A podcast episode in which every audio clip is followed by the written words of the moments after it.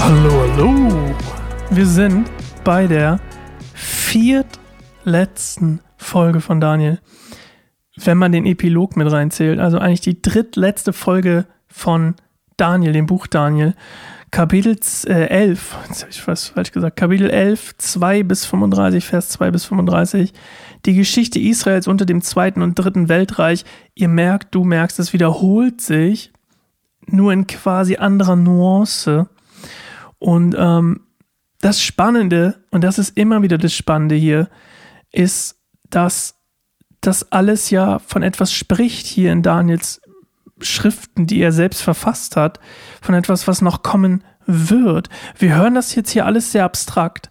Wenn du das mal nimmst, und das mache ich jetzt nicht, weil das ist ein ganz, das ist fast ein eigener Historie-Podcast, wenn ich das anfange, aber mach das mal für dich. Nimm mal die Geschichte von den Ptolemäern, Ptolemäern, Ptolemäern, ich kann es gar nicht aussprechen, Ptolemäern und Seleukiden, okay, das sind zwei Sprösslinge aus, aus dem Reich von Alexander dem Großen, die vier Hörner, du erinnerst dich, die quasi aus dem großen Horn wären, aus, der, aus dem Ziegenbock. Ähm, nimm das mal, was jetzt gleich, was wir jetzt gleich hören werden, das ist ein bisschen länger. Ich rede danach auch nicht mehr. Du hörst das jetzt und danach machen wir, machen wir auch direkt Schluss. Ich sage noch ganz kurz was, aber dann machen wir Schluss. Ähm, nimm das mal und leg das mal an die Geschichte dieser beiden, dieses Konfliktes vom König des Nordens, König des Südens. Und dann guck mal die Geschichte von Antiochos und diese ganzen Sachen, belegte Dinger und Intrigen und was auch immer. Es ist alles ziemlich gut historisch belegt. Und dann leg das mal drüber und du wirst merken, what the F? Was ist denn hier los? Wie kann denn das so on point sein? Und die wichtigsten Ereignisse, unter anderem das, was wir in Kapitel 9 schon gehört hatten. Ne? Aber wir hören erstmal, ist ein bisschen länger jetzt, äh, viel gesabbelt von mir, viel Bibelgeschichte. Äh, und ähm, dann ganz kurz nochmal am Ende, kleiner, kleiner Wink noch dann. Okay, bis gleich. Ich werde dir jetzt noch etwas erzählen das ganz bestimmt eintreffen wird. Es werden noch drei weitere persische Könige an die Macht kommen. Der vierte, der nach ihnen kommt, wird weit größeren Reichtum erwerben als seine Vorgänger. Seinen Reichtum wird er nutzen, um seine politische Macht zu stärken, bis er dann alle seine Kräfte aufbieten wird, um einen Krieg gegen den König von Griechenland zu beginnen. Danach wird ein mächtiger König an die Macht kommen, dieser wird über ein riesiges Reich herrschen und alle seine Pläne ausführen. Doch auf der Höhe seiner Macht wird sein Reich auseinanderbrechen und in vier Teile nach den vier Himmelsrichtungen hin geteilt werden. Doch die Nachkommen dieses Königs werden leer ausgehen, denn das Reich wird nicht ihnen zufallen.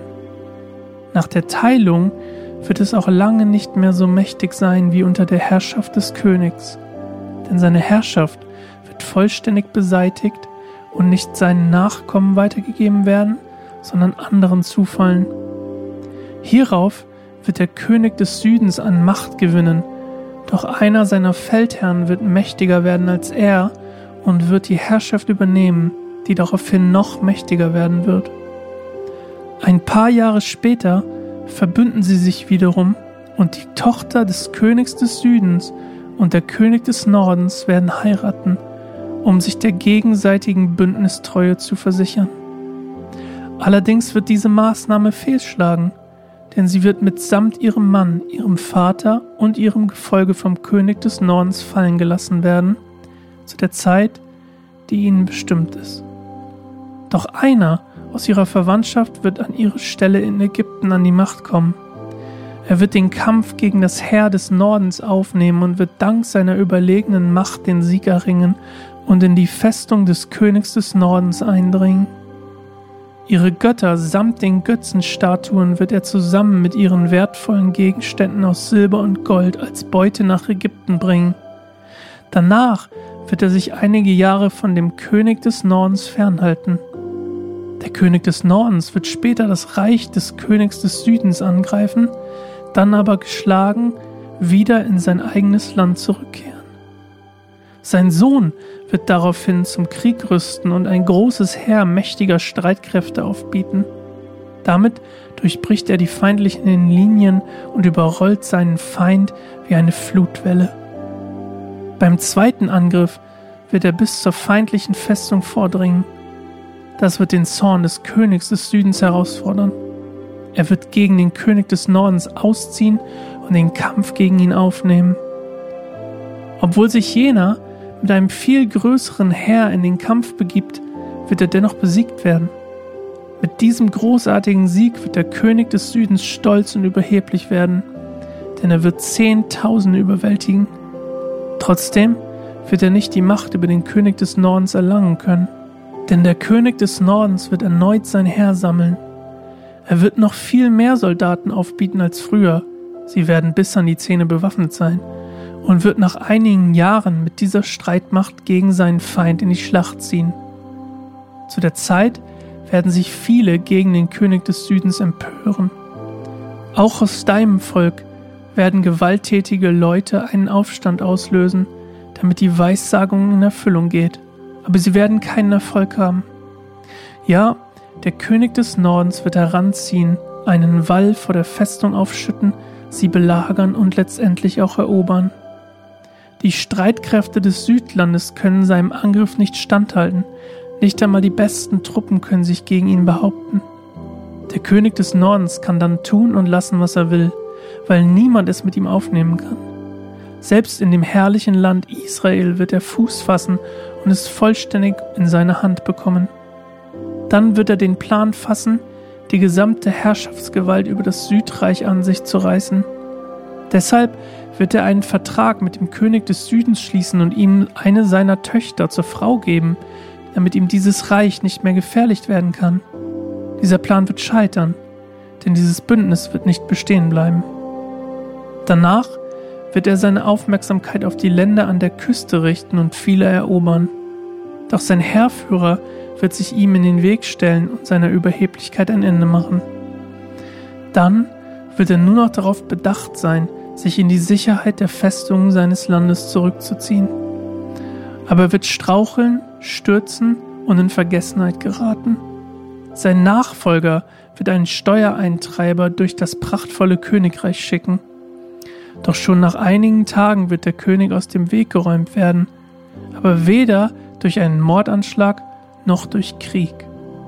An seine Stelle wird einer treten, der als Herrscher zunächst nicht in Frage kam, weil er kein rechtmäßiger Thronanwärter ist. Er wird sich aber unerwartet durchsetzen und die Königsherrschaft mit List an sich reißen. Die Heere, die wie eine Flutwelle gegen ihn anfluten, werden weggeschwimmt und vernichtet werden. Darunter werden sich sogar Fürsten verbündeter Länder befinden. Denn zuerst schließt er mit ihnen einen Bündnisvertrag, um sie dann dennoch heimtückisch zu hintergehen und sie erst recht anzugreifen. Mit nur einer Handvoll Anhängern wird er den Sieg erringen. Ohne Vorwarnung wird er in die reichsten Gebiete des Landes einfallen und das tun, was weder seine direkten Vorfahren noch deren Vorfahren je gewagt hätten. Er plündert und raubt und verteilt danach die Beute verschwenderisch unter allen seinen Leuten. Er wird auch Anschläge gegen Festungen planen, aber das alles wird nur eine kurze Zeit dauern. Dann wird er all seinen Mut zusammennehmen und mit einem großen Heer den König des Südens angreifen. Der König des Südens wird ein großes Heer in die Schlacht führen, das dem feindlichen Heer an Stärke überlegen ist, wird aber nicht siegen, weil er das Opfer eines Verrats werden wird. Seine eigenen Tischgenossen werden ihn zu Fall bringen, sein Heer wird zerstreut und viele seiner Krieger werden getötet werden. Die beiden Könige denken nur noch daran, wie sie dem anderen schaden können. Sie sitzen an einem Tisch und verhandeln, belügen sich aber nur gegenseitig. Dennoch werden sie keinen Erfolg haben, denn die Zeit für das Ende ist noch nicht reif. Der König des Nordens wird sich daraufhin mit reicher Beute auf den Rückweg machen, aber er ist voller Feindschaft gegen den heiligen Bund. Deshalb wird er unterwegs das Land angreifen und dann erst nach Hause zurückkehren. Zur festgesetzten Zeit wird er wieder das Südreich angreifen, aber diesmal wird es ein anderes Ende nehmen als zuvor. Er wird von Kriegsschiffen aus dem westlichen Küstenland angegriffen, sodass er den Mut verliert und umkehrt. Sein Zorn wird er aber am Volk des heiligen Bundes auslassen. Nach seiner Rückkehr sucht er deshalb alle die zusammen, die den heiligen Bund verlassen haben.